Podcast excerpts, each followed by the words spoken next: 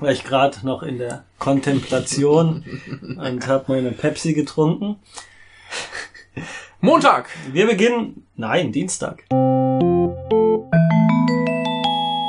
Nippon Connection, japanisches Filmfestival, Frankfurt am Main. Ach, Dienstag, ja. Das ist aber so lustig. das ist so Das ist so verstörend. lustig. Ähm, ich bin am Montag noch an der Uni gewesen Ja. und wurde mindestens zehnmal drauf angesprochen. Bist du nicht in Frankfurt? Bist du Ja, nicht auf der Nippon Connection? Sage ich, nee, ich fahr erst morgen. Ja. Jo, Ja, ich komme da auch immer durcheinander, dass es äh, Dienstag beginnt. Natürlich Dienstag. es ist Dienstag. Ja, Montag hat schon ein bisschen, da wurden die meisten äh, Gäste vom Flughafen abgeholt. Ja. Da war eine Bekannte von mir, war auch als ähm, äh, Freiwillige dort dabei. Die hatten da gut zu tun. Ja. Äh, ich kam erst am Dienstag an mit Michael hier über einen Flixbus, was ganz angenehm war eigentlich. Ja, Wollen wir viel noch gut. dazu sprechen? Ach, die, die Fahrt brauchen wir gleich nicht Nee, viel zu sagen. Der Bus fuhr von Trier nach äh, Frankfurt. Wir sind lebend angekommen, ähm, haben unser Hostel gefunden. Dann Hat haben wir bald die Bayern geklappt. gefunden. Keine Drogenopfer, das war jetzt bei der ersten Nippon Connection das für mich das größte Trauma Das, 2015. das war dieses, dieses Jahr ganz merkwürdig. Ähm, Das kei- war keine, keine Drogenopfer, fast keine Obdachlosen. Äh, irgendwas ist da geschehen. Also das Unangenehmste, was ich in dieser Woche in Frankfurt erlebt habe, war eigentlich die Saarländer auf der Rückfahrt im Zug. Die, ja, die waren die, schlimm. die über ihre Rotlichtgeschichten oder was auch immer erzählt haben, das hätte echt nicht sein müssen. Aber Frankfurt selbst, ich bin äh, irgendwie, ich mag die Stadt immer mehr. Ja. Und Wetter durchgehend sehr gut bis heiß. mhm. Gewitter kam nie, obwohl es angekündigt war. ja, nachts hatten wir mal eins. Genau. Ja.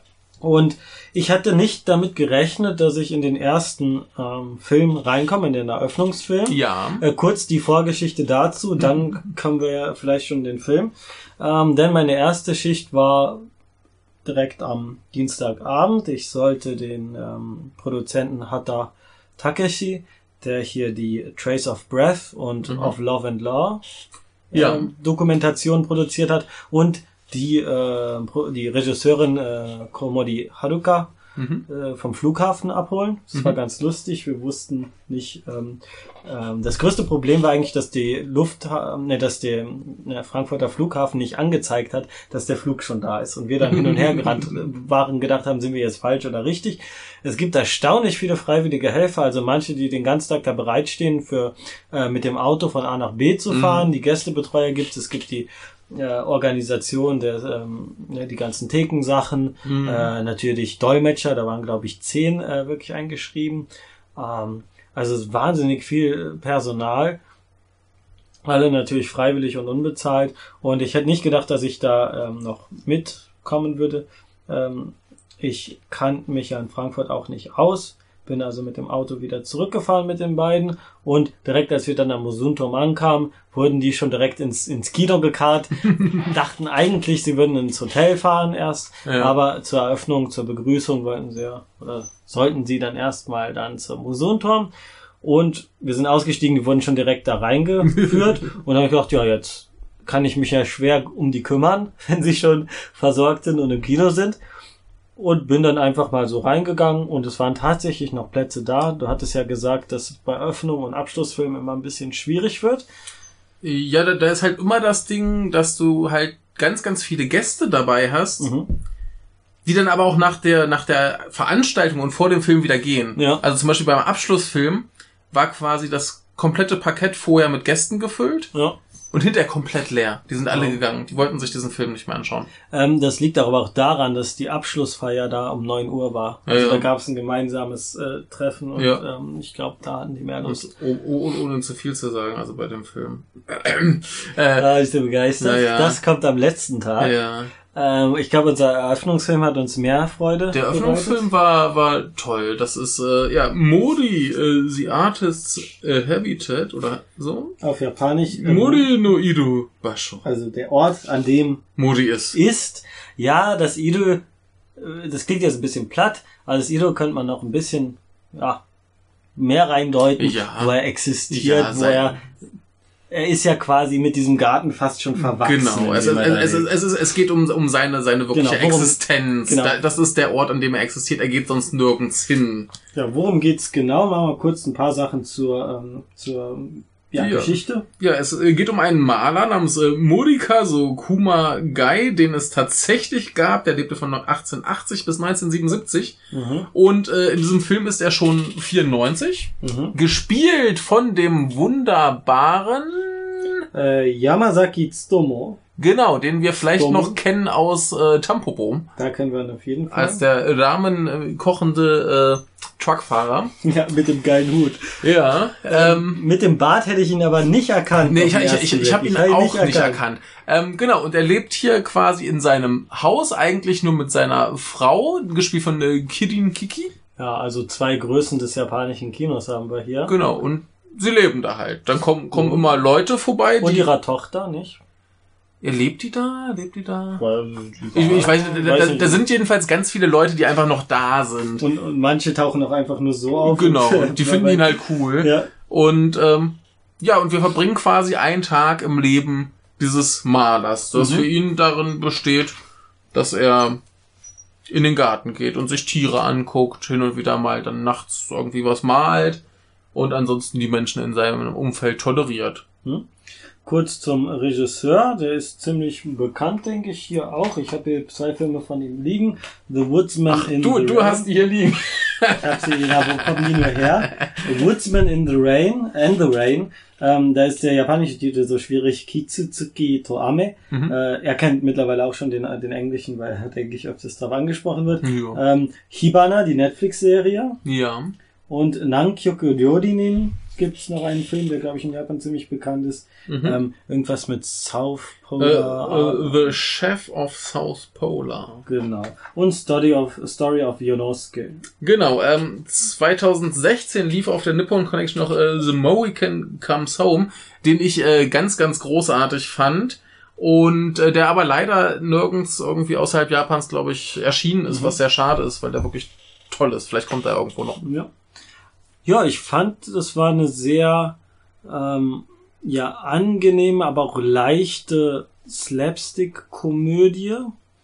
Ja, Komödie finde ich fast Ja, schon ein Komödie bisschen ist zu, zu weit gegriffen. Fast schon, also sehr sachte, sehr sachte. Ja, so, auch das, so, ne? so Slice of Life im genau, wahrsten genau. Sinne des Wortes. Und auch das Drama, was da drin ist, wirklich minimal sachte gehalten. Ja, es- das es- ist ein, ja, Also es gibt zwei dramatische Dinge, die in diesem Film passieren. Erstens wird ihm regelmäßig das Namensschild am, Ja. am äh, Gartentor quasi geklaut, dass er ein neues malen muss. Mhm. Und ähm, eine, eine Baufirma droht, ein Hochhaus nebenan zu bauen, sodass sein Garten zum größten Teil im Schatten liegt. ja, Ja. genau. Das sind die beiden großen dramatischen Dinge, die in diesem Film äh, passieren. Da ist auch natürlich eine gewisse Botschaft drin. Äh, man sieht ja diese beiden äh, Bauherren da auf Mhm. einmal, die leicht oder sehr Yakuza-mäßig rüberkommen. Ja. Äh, das ist natürlich ein gewisser Kritikpunkt, dass in Japan gerade im städtischen Bereich einfach alles niedergerissen und Mhm. dann mit Beton, mit Shopping Malls und so äh, aufgezogen wird. Aber ich finde es angenehm, dass es hier nicht Ne, da hätte man viel mehr drauf, also das hätte man viel mehr ausbauen können. Also ich, ich, ich sag mal so rein von, von der Sache her, was ihm da passiert, Mhm. ist ja eigentlich eine riesige Katastrophe. Denn Eben, er, hat eben. ja, er hat ja nur diesen, diesen begrenzten Lebensraum und der einzige Platz, der im Garten Mhm. noch Licht hätte, wäre die Stelle, wo er 30 Jahre lang mit einer Dose ein Loch gegraben Ja. hat. Also muss er dieses Loch wieder zuschütten, damit er irgendwo sitzen kann, wo er Licht hat. Ja, Und das, das ist eigentlich eine riesen Genau, genau. Eben dadurch, dass es nicht so überdramatisiert Mhm. wird. Ähm, es ist in gewisser Weise ein entschleunigter Film. Mhm. Am Anfang kommt es einem echt vor, als würde man eine Tierdokumentation gucken. Ja. Dann diese ganzen ähm, Ameisen und, und Ja. Heuschrecken und so, die man da in Zeitlupe sieht im Mhm. Licht und wie er sie beobachtet. Und eine der schönsten Sachen fand ich äh, von der Darstellung, wie er auf einmal anfängt, diese äh, Western-Musik Mhm. äh, zu spielen. Man, man hört, man sieht schon das Tumbleweed vom inneren Auge Mhm. und er schaut sich einfach einen Stein an. Und dann Ja. haben wir noch zwei lustige Fotografen dabei, die ihn dann anschauen und sagen, oh, da Mhm. passiert jetzt was. Ja. Wie so ein Affen im Zoo oder Ja, was. Oh, jetzt passiert was, aber was, da passiert doch nichts. Aber eigentlich genau, das ist ja das, das, das Wichtige, ähm, ne, durch die Konzentration, durch das, durch diesen winzigen Bereich, das ist für ihn ein ganzes Universum. Ja, anhand der Fotografen kann man auch ganz gut sehen, wie sich der Zuschauer auch fühlt, denn da kommt ja, Ja. kommt ja so, so ein älterer, der schon öfter da war, mit so einem Jungen, der überhaupt keine Ahnung hat, Mhm. was da los ist, der sprüht sich auch mit so Insektenspray ein und äh, wird dafür gleich gerügt und äh, der steht halt erstmal da, so was passiert denn jetzt? ja, jetzt nimmt er den Stein, äh, dreht er den Stein in der Hand und schaut ihn sich weiter an. Und er steht da und weiß nicht, was das soll. Ja, und ja. am Ende des Tages ist er so fasziniert von diesem Menschen, dass er unbedingt wiederkommen will. Ja. Ne? Und äh, dann liegt er auch quasi mit dem Kopf auf dem Boden und schaut sich die Ameisen an, äh, nachdem ihm erklärt wurde, äh, dass die Ameisen irgendwie alle gleich gehen. Ich weiß nicht mehr, welches Bein sie zuerst bewegen. Genau, aber- das ist das mittlere linke, glaube ich. Ach ja, ja, der irgendwie versucht so. das dann Ganz nachzuvollziehen. absurd. Ja. Oder eine Sache, an der man erkennt, wie sehr er mit diesem Garten verwachsen ist. Mhm. Er geht dann da spazieren, schaut sich einen Ast an und sagt, du warst noch nicht da. Hier. Genau, Also schaut sich ein genau. Blatt, was da irgendwie anders gewachsen Aber ist. gleich, gleichzeitig ist er verwirrt genug, dass er sich im Garten verläuft. Ja. Und man sieht auch nachher so eine wunderbar. schön detaillierte Karte von seinen Lieblingsplätzen und so. Und dieser Garten Ja. sieht auch dann wirklich, man hat das Gefühl, das wäre ein gigantischer Park und Ja. das ist wirklich nur dieses winzige Ding. Ähm, es ist echt. Äh, Ja, wir, wir, wir sehen es äh, gegen Ende dann mal so aus der, aus der Vogelperspektive quasi. Und das ist halt echt nicht groß. Aber für ihn ist das halt ein Riesenabenteuer. Und was ich ganz schön finde, ist, wir kriegen ja später in einer relativ surrealen Szene Mhm. so ein, so ein quasi Angebot, dass er Das verlässt. das Universum bereist und das verlässt. Und er sagt so, nee, keine Lust. Hier bin ich. Ich, nicht? ich bleib hier. Das ist, das, das ist mein, mein Platz. genau, ich Modino. Irubasho. Genau. Ist es, nicht? Und das ist ganz wunderbar. Das ist, da hat man auch diesen, wirklich diesen surreal, surrealen Touch, der da sehr schön Ja. äh, drin verarbeitet wird. Was, was, was ich auch super finde, ist so seine komplette Weltfremdheit Ja. quasi. Da, da kommt ja Einmal geht er raus, sich und die oh Schülerin. Gott, ja, die Schülerin wahrscheinlich. Nee, wo ich drauf hinaus wollte, ist, Mhm. äh, da kommt ein Mann mit einem großen Brett, wo er gern halt irgendwie Ah. den, den Namen seines Geschäfts draufgeschrieben haben möchte. Und Modi hat überhaupt ja. kein Interesse, das nee, zu damit machen. sich das verkauft, weil man Genau. sagen kann, der große Künstler hat das Kanji gemalt. Genau, und der, der hat halt überhaupt kein Interesse daran, das zu machen. Und dann irgendwann kriegt seine Frau mit, dass dieser Typ von relativ weit herkommt und erklärt ihm das und plötzlich ist er sofort bereit, das zu machen. war es, glaube ich. Ja. Ja, plötzlich macht er das sofort, denn er ist so beeindruckt davon, weil er glaubt, der wäre mehrere Tei- Tage gereist, weil er keine Ahnung davon hat, dass es einen Shinkansen gibt. ist wunderbar. Ja, und äh, das, das Tragische, das Lustige ist ja, dass dieses, das ist ein ganz spezielles Holz, was auch besonders Ja, riecht und was ja. so toll ist. Und dann sammeln sich alle darum und schauen, macht er jetzt, was macht er jetzt? Und, und einer äh, beschwert sich, ja, man kann sich als Künstler doch nicht so kommerziell hier Mhm. ähm, prostituieren und, und, und, und ist total entsetzt und geht weg Ja. und keiner weiß, wer er war. Äh, ganz ganz äh, brillant, Das brillant. großartig, ganz, ganz das Mädchen noch kurz, also er geht dann einmal raus, sieht diese ganzen Protestschilder, denn niemand will, dass dieser Garten da zugedeckt, zugebaut Ja, es, wird. es ist auch super, dass er nichts von diesem Protest ja, weiß. er weiß gar nichts, er weiß gar nichts.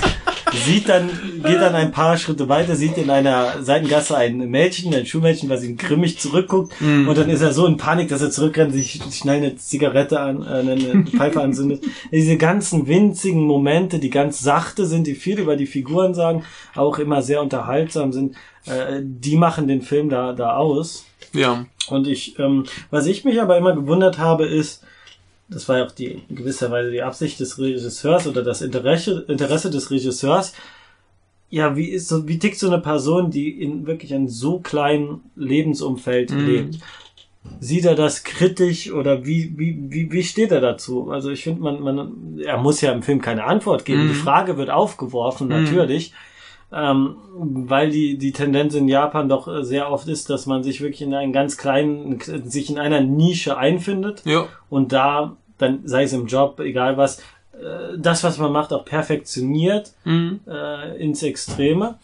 Ähm, ja, wie das gesehen wird, das, äh, die Frage, finde ich, wird aufgeworfen, wie man dazu steht, kann man als Mhm. Zuschauer, denke ich, sich auch ein bisschen die Frage stellen, findet man das bewundernswert, diesen Künstler, oder eher bemitleidenswert, nicht? Ja, aber also für, für mich kam das im, im ganzen Film immer so rüber, dass ich das Gefühl hatte, ja, das ist äh, jetzt vielleicht nicht mein Ding, Mhm. aber für diesen Mann in dem Alter Genau. ist, Dem ist, das, ist, das, ist das genau, genau das, was, was er braucht. Der wird wahrscheinlich mit dem Rest der Welt gar nicht klarkommen. Was übrigens auch ganz schön ist, der Film handelt ja von einem Maler Mhm. und wir sehen nur einmal ein Kunstwerk von Ja. ihm und das ist in der allerersten Szene, wo, Ja, glaube ich, der, der Tenno. Ja. ins, ins äh, Museum geht, dieses Bild sieht und fragt, welches Schulkind das gemalt hat oder beziehungsweise wie alt das war. Ja, ist ganz super, also. also das, das die Anfangsszene, Ja. ja.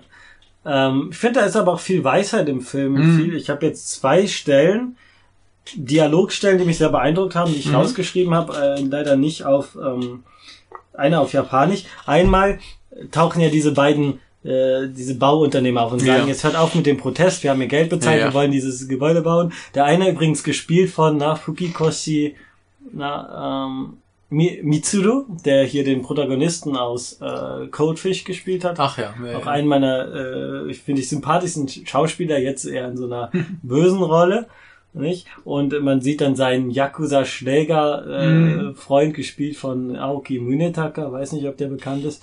Ähm, auf jeden Fall, äh, der taucht dann später nochmal auf. Ja. Oder ähm, als der, als der, der, der Modi auf, auf Toilette oder was ist und will ihm ein Bild zeigen, was sein äh, sein Kind gewahlt hat. Er wartet doch nicht mal auf die Reaktion von Modi. Er sagt einfach, ja, wir glauben, der ist ein Genie, der ist hochbegabt. Soll, auf welche Kunstschule, sollen wir auf eine Kunstschule äh, schicken?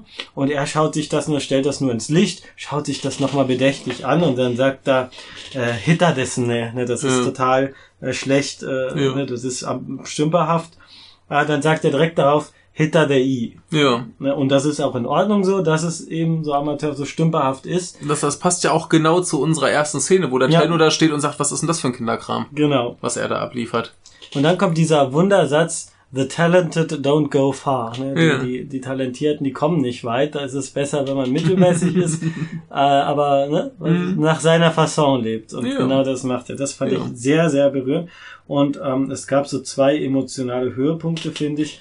Nämlich, was das Ehepaar betrifft. Wir Mhm. haben ja einmal ähm, Kirin Kiki, die spielt, Hideko heißt sie im Mhm. Film, und äh, den Yamazaki Tsutomo, die da ein sehr, ja, die aneinander gewöhnt sind durch die, Ja. man merkt, die haben Ja. äh, ihr ganzes Leben zusammen verbracht, kennen ihre, ihre Ticks, ihre gegenseitigen äh, Mhm. ja, Fehler. Das finde ich interessant, gerade in der Synopsis steht, dass sie 76 ist, wesentlich jünger als er. Mhm. Kann man vielleicht auch noch was reindeuten. Und äh, am Ende hat man von beiden so eine Szene, in der quasi rauskommt, sind sie mit dem Leben, das sie da leben, zufrieden? Wie stehen sie dazu? Was würden sie denn nochmal nicht? Also was, ähm, du hattest dir vorhin diese wunderbare Tunnelszene ähm, genannt, wo ihm angeboten wird, irgendwie die Weiten des Universums Ja. zu erkunden. Er sagt, ich kann hier nicht weg, ich bin hier. Ja. Und auch, er sagt dann ja auch, ähm, meine Frau würde ja gar nicht ne, wissen, was sie machen soll. Mhm. Er ist ja eigentlich der Weltfremde, der ohne seine Frau nicht klarkommen Mhm. wird, der nicht überleben könnte wahrscheinlich. Ähm, aber das ist so wunderbar. Also das fand ich sehr, sehr berührend, wie, Mhm. wie, wie, wie er dann sich offenbart. Und dann gibt's eine wunderbare Stelle, wo sie miteinander sprechen und sagen, ja, was würdest du machen, wenn du nochmal leben könntest? Und beide finden Mhm. da ganz unterschiedliche Antworten. Ähm, Hideko sagt, ähm, äh, ich, ich will nicht nochmal, das würde mich Mhm. erm- ermüden. Ja. Einmal Leben reicht. Ja, ja. Und er, der 94-Jährige, sagt, nee, ich würde am liebsten gleich nochmal leben. Genau. Weil, ähm, Gleich nochmal alles machen, ja. nicht? Also das, das fand ich, da, da spricht auch wirklich so eine sehr zarte, äh, eine gewisse, ja, die Weisheit dieser Figur, Mhm. dieser Figuren und die, die Nähe zueinander mit. Das war alles sehr subtil. Da war nichts, Mhm. was einem, das Unsubtilste war eigentlich, als dann, ähm, na, was, genau, diese wunderbare Szene im Trailer ist, als er diesen Die- Verdienstorden bekommen Mhm. soll, nicht? Ach ja. und, und äh, dann fragt die Frau, äh, geht vom Telefon weg, fragt ihn, ja, hier Dienstorden oder Verdienstorden Mhm. des japanischen Volkes oder was? Und er dann, ah, brauche ich nicht. ja. Geht dann zurück und sagt dann, ja, der scheint da kein Interesse zu haben, legt auf. Und Ja. dann sieht man im Schnitt nochmal so einen ministerial hohen Ja. kaiserlichen Beamten oder was. Ja. Und dann, nach diesem großen Schock, so, wie, das war jetzt der große Dienstorden des Volkes oder was? Ich weiß nicht, wie es genau Ja. Japanisch heißt. Dann fällt noch was irgendwie vom Dach oder so. Ja, ja. Äh, Was, was, was ich auch ganz, ganz nett fand, ich weiß nicht, ob ich es noch ganz zusammenkriege, die haben ja irgendwie diese Tochter, ja. die irgendwie keinen Mann hat Mhm. und deswegen ständig irgendwie verkuppelt werden soll. Man, sie, sie kriegt halt ständig Krämpfe, warum auch immer. Sie hat äh, Mhm. drei, vier, fünf Wadenkrämpfe in diesem Film. Und äh, einen halt auch, wo sie, wo sie beim Schwimmen ist, wo er noch dieser, dieser Schwimmtrainer da durchs Becken geht und ihr, glaube ich, noch irgendwie so beim, beim Strampeln hilft und so weiter. Das war Mhm. irgendwie ganz, ganz merkwürdig, aber sehr schön. Ich weiß nicht genau warum. Ich krieg's auch nicht mehr so Ja. ganz zusammen. Sie hat auf jeden Fall wieder einen Krampf im Schwimmbecken gekriegt. Ah, Aber, aber erstmal dann, dann sie mit diesem heißen Mhm. Typen hinten dran, der Ja, ihre Beine strampelten lässt. Weniges, eine der wenigen Szenen außerhalb Ja, dieser Wohnung, Ja. dieses Gartens. finde ich aber umso, umso lustiger, dass dann gerade sowas ist. Ja. Ne? Ja, ja, ja, stimmt, stimmt. So die, die Frau, die dann doch mal mit einem Mann interagiert. ja. ja, ne, ist ganz echt, putzig. echt äh, schöner Film. Ja, passt äh, für mich halt sehr, sehr gut in so die Sachen, die ich von dem Okita kenne. Mhm. Du hast ja noch Ja, nichts wie würdest gesehen. du es vergleichsweise so Ja, das, das, einordnen? das, das sind halt alles so schöne Wohlfühlfilme. Das klingt Ja. so nach, nach so, so was ganz schlimm, aber das, Ja. das trifft es sehr gut. Mal witzig, ein bisschen traurig, je nach, sympathisch. je nach, je nach Film ein bisschen mehr das eine oder das andere und das aber im, im allerbesten Sinne. Hm. Ne, also hier dieser, dieser Woodsman, was in oder End the Rain? And, and the Rain. Ja, da komme ich nämlich auch mal durcheinander. Ähm, der ist auch so, dass diesen, diesen Holzfäller, der will nur seine Bäume bearbeiten. Und dann Mhm. kommt plötzlich das komische Filmteam und dann siehst du, wie er so plötzlich mal für ein paar Tage sein Leben umkrempelt, damit er dem Filmteam irgendwie helfen kann. Hm. Und da hast du auch so, so ganz viele kleine Momente drin, wo man sich einfach dann, dann besser fühlt. Hm. Und wie schlimm kann ein Film sein, der macht, dass ich mich besser fühle. Ja. Ne? Also, das, das, das klingt alles so, so, so, so stumpf nach irgendwie schlechten Sonntagnachmittag-Kino. Ja. Aber äh, nee, es ist, Genau ist ist wirklich nicht. ganz, ganz toll und äh, halt überhaupt nicht kitschig, nicht prätentiös, gar nichts. Ein, einen schönen Film, den man schauen kann, ohne ein schlechtes Gewissen zu haben. Genau, So genau. Das, das das, ist nichts, wo man hinterher sagt, ja, das ist mein, mein Guilty Pleasure. Genau, nee. Sondern der, der ist halt wirklich gut. Man nimmt was mit, Ja, auf jeden Fall. ja. Man nimmt da was mit. Und äh, da passt da für mich ganz gut in, in diese Reihe. Ja. Also, das ist, glaube ich, noch so der entschleunigste von allen. Also noch viel langsamer geht's ja dann auch nicht. Ä- Endlich mal kein, für eine Eröffnung auch ganz gut, kein Film mit Vergewaltigung, Blutexzessen und so. Es, es gab, Hatten wir relativ wenige. es ne? gab relativ wenig Ich äh. Vergewaltigungen. Ich dachte, sowas wie World of, of äh, Kanako, hier Kawaki, irgend sowas, was so richtig reinhaut, hatten wir leider nicht. Oh, Oder? Hatten wir? Ein bisschen. Ich war ein nicht bisschen. drin, ich war nicht drin. Ja, du hast, du hast ja. bestimmt was Ich, gesehen. ich, ich hatte, ich hatte doch äh, ein paar Gewaltfilme und das war auch gut so. Aber hier, das ist auch was, wo ich sage, Familien. Ja. Also das, das, das ist halt auch was, das, Freundlich. das kannst du mit deiner Mutter gucken. Ja, absolut. Und dann, dann fühlt die sich auch gut. Ja. Ne? Also, äh, nee, wie gesagt, dem kann ich, kann ich äh, keine Sekunde böse sein, dass das äh, fängt gut an, geht schön weiter und hinterher denkst du dir, huch, irgendwie ist ja doch nichts passiert, aber war Mhm. toll. Eine Sache noch, zum Schluss habe ich eine Frage gestellt aus Ja. Quatsch, einfach nur, um ja, es um ja. zu aufzulockern. Ich habe mich die ganze Zeit gefragt, ist der Bart echt? Ich konnte eigentlich, war ich eher dafür, habe ich eher gedacht, ist nicht echt. Aber ich hatte diesen Zweifel die ganze Zeit und er, ähm, Okta sagte dann, ja, ähm, er würde gerne sagen, dass es ein echter Bart ist, aber er ist es nicht. Ja. Er ist drangeklebt, auch die Augenbrauen und Ja. so. Ähm, aber ich fand es sehr gut. Es wäre fast aufgefallen bei dieser Ameisenszene. Das ist Mhm. auch das, das schönste Bild eigentlich, wie er mit dem Ja, Kopf da auf dem Stein oder genau, was die Ameise im Bart. und die Ameise im Bart und er betrachtet die Ameise und er hat mich auch am Schluss gefragt, ob ich in selber Pose irgendwo drauf gucken kann und ein Bild Ja. gemacht. Und ähm, ja, äh, ich warte immer noch darauf, dass auf der äh, offiziellen Seite vom Film, äh, ich denke beim Bericht über die Nippon Connection wird es vielleicht bald hochgeladen. Gucken wir mal. Er hat auch ein Bild von sich in der Pose machen. Sehr gut. Ja, so viel dazu. Ja. Schöner Anfangsfilm fand ich auch eine gute Wahl von Ja. Anfangsfilm. Ich Ja. würde jetzt auch keinen anderen einfallen, den ich da eher. Nö, das, das war gut so. Übrigens, äh, die erste Hauptrolle von Tsutomu Yamazaki, ich glaube seit 13, Seit 13 Jahren. Jahren. Ja, äh, hier im Woodsman and so ist er auch drin. Mhm. Hat auch eine sehr schöne Rolle, aber eine sehr kleine Rolle. Mhm. Aber äh, da wirst du auch viel Spaß dran haben. Ja, Glaub hoffe ich. ich doch. Ja, haben wir dazu noch irgendwas zu Ja, sagen? ich bin durch Ja. mit meinen Notizen. Ja. Gut. Erster Film. Erster Film. Hat, Ja, gut- hat gut angefangen, ne? Wir haben noch eine Menge. War noch ein zweiter für dich am Montag? Ich weiß es gerade Ja, gar nicht. ich glaube, der war sogar vor deinem. Du hast noch Outrage gesehen. Ich habe noch Outrage Coda gesehen. Und ich, ähm, da ich den, die anderen beiden Outrage-Teile vorher nicht äh, gehört habe, äh, Gehört. Hab, gehört, gehört habe ich den Nachbesprechungspodcast live Ja. von Schöner Denken und Ja. habe gedacht, das klingt echt alles toll und interessant. Mhm. Aber nachdem ich den Podcast gehört habe, dachte ich mir auch, eigentlich weiß ich, was da passiert, ohne den Film zu schauen. Äh, das, das weißt du bei der ganzen Reihe, darum geht's auch nicht, weil die Handlung total trivial ist. Also was Ähm, da passiert. aber Willst wollen wir erst erstmal dazu? zu, nö, komm, kommen wir erstmal zu deinem. ja, oder? der hat auch früher angefangen, ist Ja. auch kürzer. Das war ein Dokumentationsfilm Ja. äh, namens A Free Man oder Jiuzin auf Japanisch. ja. Das ist eine Produktion von einem deutschen Journalisten, ich glaube Andreas Hartmann, ich guck mal kurz nach. Andreas Hartmann. Genau, der das in, für Deutschland, ne, für ZDF und Dreisat, glaube ich, gemacht hat. Mhm. Es müsste auch ein Feature von Deutschlandfunk geben und eine Dokumentation von Dreisat. Okay. Jemand im Publikum hat auch äh, gesagt, das habe ich doch irgendwo schon mal gehört und das hat der ähm, Regisseur dann auch bestätigt. Das heißt, es muss es geben. Mhm. Ähm, der Film jetzt ist, denke ich, eher nochmal aufgefrischt, also mehr für so ein Kino. Ja. Also ähm, ja, worum geht es? Es geht um einen 22-Jährigen, der als Obdachloser in Kyoto und Umgebung wohnt, Ja. lebt, äh, wohnt ist schwer, also, also der sich da ähm, durchschlägt, seine Familie verlassen hat, er war bei den äh, japanischen Selbstverteidigungskräften, ist dann da ausgestiegen und der Film, und das haben wir da eigentlich auch öfters auf der Nippon Connection, eine Dokumentation, die sich wirklich nur mit ihrem Protagonisten befasst. Also Mhm. der Fokus liegt die ganze Zeit auf diesem Kay, der eine sehr, sehr interessante äh, Gestik, Mimik hat, sehr interessante Ansichten. Also ich kenne ja sehr viele Japaner so in dem Alter und ähm, die wenigen würden, glaube ich, so eine gewisse ja, legen so eine Lebenserfahrung oder so eine interessante Persönlichkeit an den Tag, wie dieser junge Mann, der dann in seiner Freizeit dann trotz Obdachlosigkeit äh, ins äh, in ein Café geht und mit älteren Herren äh, spätromantische Klassik hört und da sieht man wirklich Aufnahmen, wie er sich ähm, na was ähm, was hört er sich da an?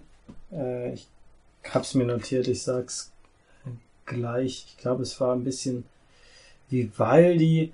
Ähm, was sehr pompöses oder war es Wagner nicht gleich und wie er da gerührt ist, wie er, wie er ähm, ja diese diese Erfahrung genießt. Man sieht ihn auch ähm, teilweise am, am, am, Flussufer, am Seeufer von Kyoto, wie er da einfach mit seinem MP3-Player äh, Musik hört, vor sich hinlebt, äh, bisschen sich mit Nebenjobs, mit kleinen Sachen durchschlägt, unter der Brücke lebt mit anderen ähm, Obdachlosen. Das ist ein sehr, sehr interessanter Einblick. Thema Obdachlosigkeit in Japan ist auch Mhm. nochmal so eine Sache für sich. Da es aber an dem Protagonisten die ganze Zeit bleibt, erfährt man eigentlich relativ wenig über den Gesamtzustand. Hm. Ich finde es auf, einem, auf der einen Seite gut, weil man wirklich nah am Subjekt ist Hm. und dann sind dann keine irgendwie Statistiken oder äh, Einblendungen, so ist hier, sieht's jetzt hier mit Obdachlosigkeit in Japan aus und so weiter. Ähm, aber es gibt einen, einen schönen kleinen Einblick in, in einen, denke ich, auch Sonderfall. Ich glaube nicht, dass so viele junge ähm, Männer und Frauen da in Japan ähm, obdachlos sind. Das ist eher die Ausnahme. Ja, ähm, man sieht ihn von Ort zu Ort reisen, trifft verschiedene Menschen in ähnlicher Situation. Das Ganze, das Projekt ist übrigens entstanden, als der Regisseur ein Auslandsjahr in Japan gemacht hat. Er kann selbst kein Japanisch. Er war in Kyoto äh, an der äh, Villa Kamogawa. Kamogawa Okay. ist ja der Hauptfluss, das ist die Villa, in der das Deutsch, deutsche, na, wie nennt es, Goethe-Institut Mhm. ist. Und da ist er auf diese Person gestoßen, auf diesen Kay und fand ihn so interessant, dass er das dann als Dokumentarfilm ähm, ja auch in, ähm, produziert und auch in Busan ausgestrahlt hat. Also der Film hat es ein bisschen geschafft, der äh, weit geschafft. Der müsste auch, denke ich, über Eigenvertrieb hier erhältlich sein. Okay. Ich habe noch nichts gefunden leider, aber ähm, ja, das kann man ja auf jeden Fall, denke ich, mal nachschauen. Jo. Wenn nicht, dann über Dreisatz oder Deutschlandfunk. Vielleicht haben ja einige schon die Doku gesehen. Ist mal eine schöne Abwechslung. Sonst läuft ja immer diese Doku über diese äh, Japan-Affen. Da hat man schon, die hat man schon oft genug gesehen. Ähm, ja, Ja. viel mehr kann ich dazu nicht sagen. Leider war der Ton da noch in den ersten zwei Tagen in der Naxos-Halle gab es Tonprobleme. Oh ja. Und zwar alles, was zu leise war, wurde komplett gemutet. Ja, da, dazu muss ich dann kurz sagen, das äh, revidiert äh, mein, mein vernichtendes Urteil über einen Kurzfilm, den ich letztes Jahr sah, der Hm. das gleiche Problem hatte. Hm. Äh, das, das hat mir damals diesen Kurzfilm versaut und hier hat es mir fast einen anderen Film versaut, der aber sehr, sehr gut war. Und äh, ja. Das, das merkt man halt gerade am Anfang mit diesen Szenen, wie er am, am, am äh, Fluss liegt und man sieht, hört das Wasser rauschen, aber man hört es nur, wenn er was sagt. ja. Und da dachte ich, was ist das für ein Ganz, interessanter. Kunsttick. Ähm, glücklicherweise war das dann an, spätestens an Tag drei komplett behoben und der Produzent und die Frau Como, die für, von dem Trace of Breath die haben das auch zu Ohren bekommen und waren natürlich ganz ähm, ja aufgeregt und haben befürchtet, Hilfe, wenn das jetzt bei der Erstausstrahlung des Films, der ja zum Glück gewonnen hat am Ende, wenn da jetzt irgendwie die Technik versagt und da war es eine Aufgabe von mir, ähm, ja, mich mit der Technik in Verbindung zu setzen Mhm. und so weiter und das irgendwie und die waren dem nachher auch wahnsinnig dankbar, aber das war jetzt so eine Aufgabe, das war nicht viel Aufwand, aber so Sachen, ne, wenn das nicht funktioniert, das ist sehr ärgerlich, das ist wirklich Ja, das, sehr das ärgerlich. kann einem echt einen ganzen Film versauen. ja. Und ich habe es wirklich dann einen Spielfilm über durchgehabt, das Problem. Und das war, war unter aller Sau. Genau. Also Fazit, schöne kleine Dokumentation Mhm. mit ähm, interessantem Protagonisten. Jo. Äh, jo. Ja. Äh, kommen wir zu was weniger Schönem und weniger Kleinem, nämlich eben äh, gut. Outrage Coda. Ja. Ähm, ich habe ja mit, mit Thomas von Schöner Denken im Japanuary den ersten Teil Mhm. besprochen. Den zweiten habe ich mir jetzt auch erst so ein paar Tage vorher jetzt noch angesehen, damit ich hier äh, gewappnet äh, den dritten und letzten Teil der Outrage-Reihe sehen kann. Äh, von und mit äh, Takeshi Kitano. Ja. Ähm, ja, was soll man sagen? Was es ist passiert? Es, es, erstmal, erstmal, Muss man die Vorfilme gesehen haben? ähm, es ist hilfreich, muss man aber nicht. Hm. Ähm, es, es ist, die, die Geschichte zieht sich schon durch die drei Filme. Wir haben hier eine direkte Fortsetzung des zweiten. Äh, Im zweiten ist dann unser, unser, Outrage Beyond ist es. genau, äh, da ist unser eigentlich nicht Protagonist, äh, Otomo, gespielt von Ta Takeshi Kitano, ist da aus dem letzten Bandenkrieg äh, hervorgegangen und hatte ein Angebot eines äh, koreanischen Gangsterbosses, dass er ihn halt in Korea unterbringen kann, weshalb dieser hier in Korea beginnt, was sehr schön war, dass er mal was anderes sieht. Das ist gerade, äh, ja, fand ich gerade äh, wichtig, weil man relativ oder kaum Sachen hat, die nicht im japanischen Land oder in Tokio spielen. Ja, Also es war teilweise sehr eintönig von der Wahl. Eine Ja. Sache noch, nicht, dass es bei Verwirrung hier bei den Hörern gibt. Äh, Michael nennt die Namen immer in, in deutscher Richtung. ich Du in japanischer, ja. Nicht, dass ihr jetzt denkt, da ist, es, äh, ist egal. ja, das, Äh, das, das, das ist bei mir so drin. Ich spreche ist Deutsch, drin. also spreche ich in deutscher Reihenfolge. Genau. Würde ich jetzt Japanisch reden, dann würde ich das in japanischer Reihenfolge sagen. Und Ich bin schon so Japa japanisch beeinflusst. Meine, meine Hirnstruktur ist äh, zu angepasst. Ja. Zurück zum Film. Ja, Es zurück fängt zum in Film. Südkorea an. Es fängt in Südkorea Finde ich schon an. mal sehr spannend. Ähm, und der Rest spielt sowohl Tokio als auch Kansai. Ich bin mir gerade nicht sicher, ob es Osaka oder Kyoto war. Ähm, ist auch nicht so wichtig. Mhm. Äh, jedenfalls äh, beginnt es in, in äh, äh, Südkorea. Äh, Otomo hat da irgendwie so ein kleines Etablissement, was er leitet. Und da kommt ein, ein Typ namens äh, Hanada, gespielt von Pierre Taki, äh, der ein, ein sehr markantes Gesicht hat und der auch Ja. bei äh, Blood Wenn, of wenn man Pierre, Pierre heißt. ja, der, der hat auch bei Blood of Wolves mitgespielt. Mhm. Guckt dir den mal an. Hier, diese, dieses Gesicht, ja, ne? wunderbar. Extrem markant. Schaut es euch an. Der, der hat dann, der hat dann da so einen Typen gespielt, der von den Damen, die in diesem Etablissement arbeiteten, ein bisschen ausgefallenere Dinge wollte. Mhm. Ne, der lässt sich anscheinend gern fesseln, peitschen, was auch immer. Und äh, da die das nicht gemacht haben, hat er die vermöbelt. Und dann kam der Herr Mhm. Kitano, hat ihn mal zurechtgewiesen. Und äh, ja, plötzlich gibt's dann Stress in Japan drüben, denn äh, das führte dazu, dass, glaube ich, einer, einer von, von äh, Kitanos Männern umgebracht wurde und er Rache will und äh, die Herren in Japan plötzlich etwas verstört sind, denn sie wissen, Mhm. äh, wenn Otomo schlechte Laune hat, dann ist das nicht gut. Dann ist das gar nicht gut. Denn der hat schon zwei Filme lang äh, reichlich Menschen umgebracht. und äh, ja, so geht's dann hier auch weiter. Ähm, die Handlung ist relativ egal. Mal kurz zum Koreanischen. Ja. Also das ist dann doch wirklich, äh, sind auch wirklich Koreaner, nicht Japan-Koreaner. Also das hat man ja auch sehr oft in solchen Filmen. Ähm, du siehst halt primär Japaner, die in Korea sind. Mhm. Ne? Also, Aber ja, es, es ist, glaube ich, schon in, in Korea gedreht. es gibt auch eine koreanische Figur da, nicht? Die da Ja, ist. das ist hier, äh, aber der ist halt gespielt von einem Japan. Japaner. Ja, Äh, also Japaner. kann sein, dass das auch noch ein paar echte Koreaner dabei waren, bin ich mir gerade nicht sicher. Ich habe also ganz vage noch ein paar Sachen von eurer ersten Nachbesprechung. ja. Ähm, aber erstmal, ja. Ja, also die, die, die Geschichte ist relativ egal. Ja. Sie hält sich sehr an die ersten beiden Teile. Der erste Teil war quasi äh, der junge, moderne, aufstrebende Yakuza will halt äh, an die Macht, äh, spielt deshalb ganz viele Yakuza gegeneinander aus und Mhm. am Ende gibt's ganz viel Chaos und Tod. Die klassische Yakuza-Geschichte in diesem Film nur mit dem interessanten Twist, dass keine Bande von außerhalb kommt, sondern dass innerhalb der Mhm. Bande passiert. Mhm. Ne? Das ist ganz spaßig. Im zweiten Teil werden dann alle von einem Polizisten gegeneinander ausgespielt. Mhm. Und in diesem Fall, äh, ja, es eskaliert es aufgrund dieses, dieses Missverständnisses, dass äh, Pierre nicht wusste, wer äh, Takeshi ist und äh, deswegen Stress mit dem angefangen hat. Zum Schluss äh, wir alle mit gegeneinander und jeder versucht sein Süppchen zu kochen. Er übrigens ganz toll, äh, Toshiyuki Nishida spielt mit, der spielt eine relativ große Rolle und äh, ich habe die ganze Zeit über bekannt. ich habe die ganze Zeit überlegt, Ja. woher ich den Ja. kenne, aber Ja. er ist der schrullige alte Mann aus Love and Peace. Ja, ja. Und hier ist er so richtig widerlich schleimiger Kann Gangsterboss. ich mir Das macht, schwer vorstellen. macht er unglaublich gut. Wow. Der ist so, so Kann ich richtig. mir echt nicht das vorstellen. ist vielleicht der, der widerlichste Typ im ganzen Film. wow. Großartig. Und ich sehe unseren Matsushige Yutaka, den, äh, den einsamen Gourmet, den ich auch irgendwie nicht mehr ganz ernst nehmen kann, spielt der, der spielt einen Detektiv, das passt, das passt, ja. Ja. Und wir haben äh, hier äh, Ren Osugi, der mittlerweile Ja. gleich verstorben ist, Ja, aber ja, da, da sind so ganz viele Gesichter dabei, die, die ja. man, die man schon in tausend Yakuza-Filmen gesehen hat. Die können das. Und ähm, handlungstechnisch besteht es daraus, alte Männer brüllen und dann bringen sie sich um. Das, das ist so die Das hat Handlung. Kill Bill also schon gut erfasst im ja, ersten Teil. ja. ähm, das, das Lustige dran ist halt hier, dass die halt in ihren alten geilen Yakuza-Strukturen hängen und nebenbei dieser Koreaner seine internationalen Geschäfte macht und eigentlich alle längst abgehängt hat und der es eigentlich auch gar nicht nötig hat, sich mit denen abzugeben.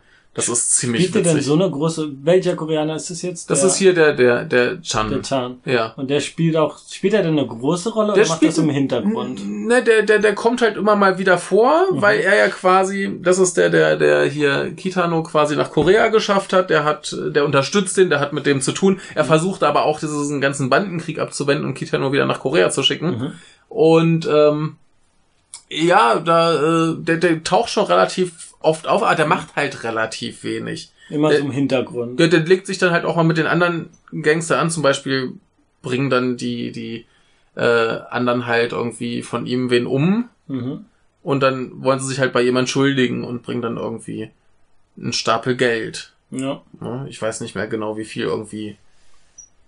Ähm, also so 30.000 Euro waren es umgerechnet ungefähr. Äh, ich kriege jetzt nicht den japanischen Betrag zusammen. Jedenfalls äh, steht er ganz gelassen da, sagt zu seinem Handlanger irgendwas auf Koreanisch, die anderen verstehen es halt nicht und meckern so, "Hä, was redet der hier in Geheimsprachen? und dann kommt er halt mit demselben Betrag und gibt den quasi an die, so als Provokation, so Mhm. hier, komm, Ja. mit, so Peanuts geben wir uns nicht ab. Hier nimmt Ja, richtiges Geld in der Hand.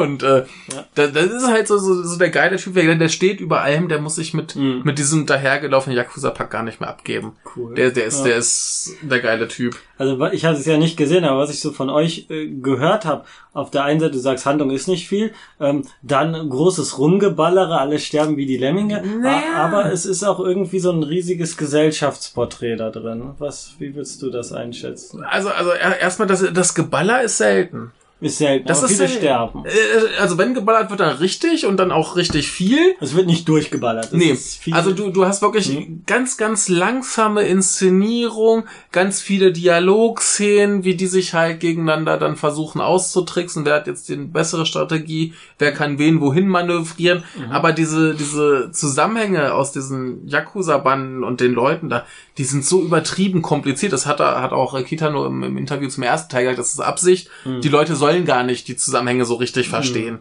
Das, das geht bei dem hier, ja. das geht bei dem hier noch halbwegs, ne? aber bei so vielen Figuren wird Ja. mir das auch schwer fallen. Ich muss hier übrigens gerade noch mal was äh, kontrollieren. Da ist nämlich ein Herr Nao Omori dabei. Ich habe die ganze Zeit überlegt, woher ich den wiederum kenne. Und äh, ach, der ist hier auch wieder in R100, der äh, mir hier öfter vorkam. Ach, in Golden Slumber hat er auch mitgespielt. Äh, gut, gut, gut. Ähm, nee, und ähm, ja, der, der ganze Film ist super langsam. Mhm. Ganz oft fahren Autos durch die Gegend, dass du denkst, das ist jetzt irgendwie ein, ein Mercedes-Werbespot. Die sind alle immer schön. ich hasse diese schön, Autopornografie, nenne ich es, das ja es, es ist wunderbar. mag also ich, ich, ich finde die Inszenierung in dem hier ein bisschen schlechter als in den ersten beiden. Da war es ein bisschen stilvoller noch. Mhm. Und ich, ich kann mit Autos nichts anfangen. Aber wenn diese, Ja, diese schwarzen Dinger da lang fahren, Irgendwie ist es geil. Schon geil. Kommt da noch so, so schöne Bassmusik. Das, hast du doch geile Musik dazu?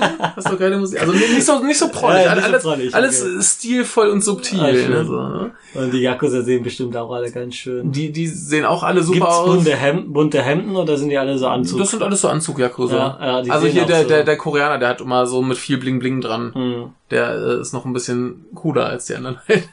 Nee, und dann, dann hast du halt zwischendrin plötzlich diese, diese Gewalteskalation. Mhm. Die sind, die sind härter als im zweiten, nicht so schlimm wie im ersten. Im ersten hast du so Sachen wie, dass das Kitano einem mit einem äh, Teppichmesser das Gesicht aufschneidet oder einem anderen so einen Zahnarztbohrer in den Mund äh, rumrührt und so. Ja. Das, das ist noch ein bisschen härter. Hier wird dann nur geballert.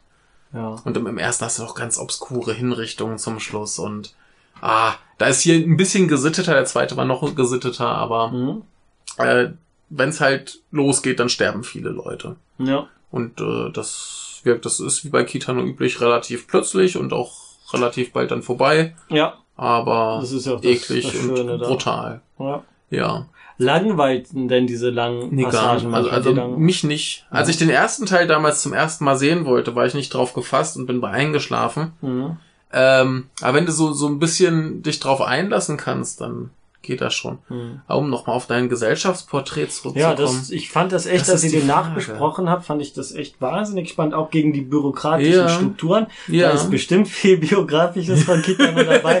Der, der, der ist ja nicht äh, zurückhaltend, was Kritik Ja. angeht, weil er ja auch im Grunde so eine Art Heidegger der japanischen Unterhaltungsindustrie ist. Also es gibt kaum jemanden, der eine bessere Reputation hat als Kitano. Der kann sich viel erlauben, würde ich sagen.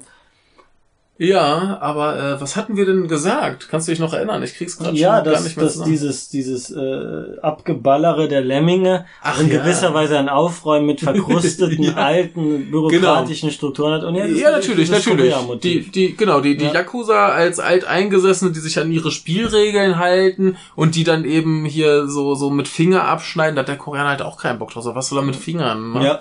So, bäh, ne, und, ähm, ja, das, das kann man da schon, schon drin sehen, ne, so dieses, Mhm. dieses alte, verkrustete, eklige, das sind auch alles furchtbare Leute da, Ja. ne. Also wenn ein Kitano kommt, der will halt einfach Leute umbringen, weil er Rache will. Mhm. Das kann ich nachvollziehen. Der Rest, das sind halt also so schmierige Gangster, die irgendwie jeder sein eigenes Süppchen kochen und dann wollen sie hier den Boss loswerden, weil das Mhm. irgendwie einer ist, der unrechtmäßig an diesen Posten gekommen ist.